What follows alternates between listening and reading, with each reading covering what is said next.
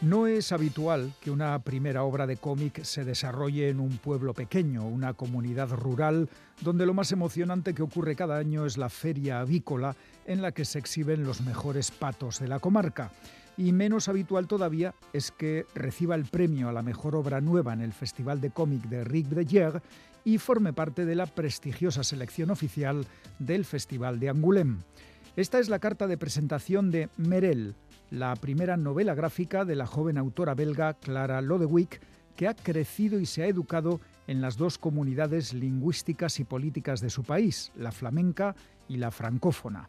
Este conocimiento de las dos almas de Bélgica le ha permitido a Clara Lodewyk narrar con especial acierto una magnífica historia que partiendo de un hecho intrascendente se convierte en un auténtico infierno.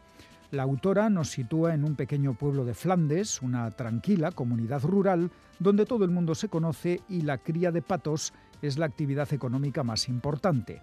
Una de las vecinas más populares es Merel, cuarentona, soltera e independiente, una mujer libre que vive sola, escribe las crónicas del equipo de fútbol del pueblo y alterna sin problema con los hombres en la taberna. Todo el mundo aprecia a Merel y la vida discurre plácida y feliz hasta que un día nuestra protagonista hace un comentario chistoso sobre las nuevas duchas del equipo de fútbol.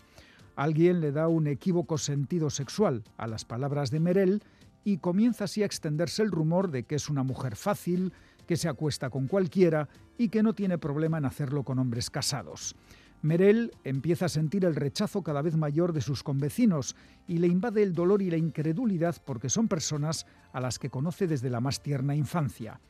Niños, jóvenes y adultos hacen causa común en el desprecio a Merel y ponen a prueba a esta mujer fuerte e independiente que ve temblar todas sus defensas ante una situación tan inesperada como angustiosa.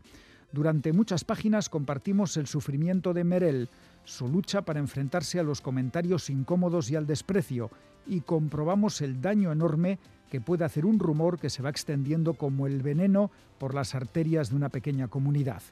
Sin sangre ni violencia física, pero con momentos de gran tensión ambiental y emocional, Clara Lodewyk desarrolla y resuelve esta fábula rural en la que al final hay arrepentimientos y perdones, pero quedan patentes las profundas heridas emocionales que provocan en víctimas y victimarios este tipo de situaciones. Un más que notable debut, esta novela gráfica, Merel, con guion y dibujo de Clara Lodewyk, publicada en castellano por Garwix Books. No os la perdáis.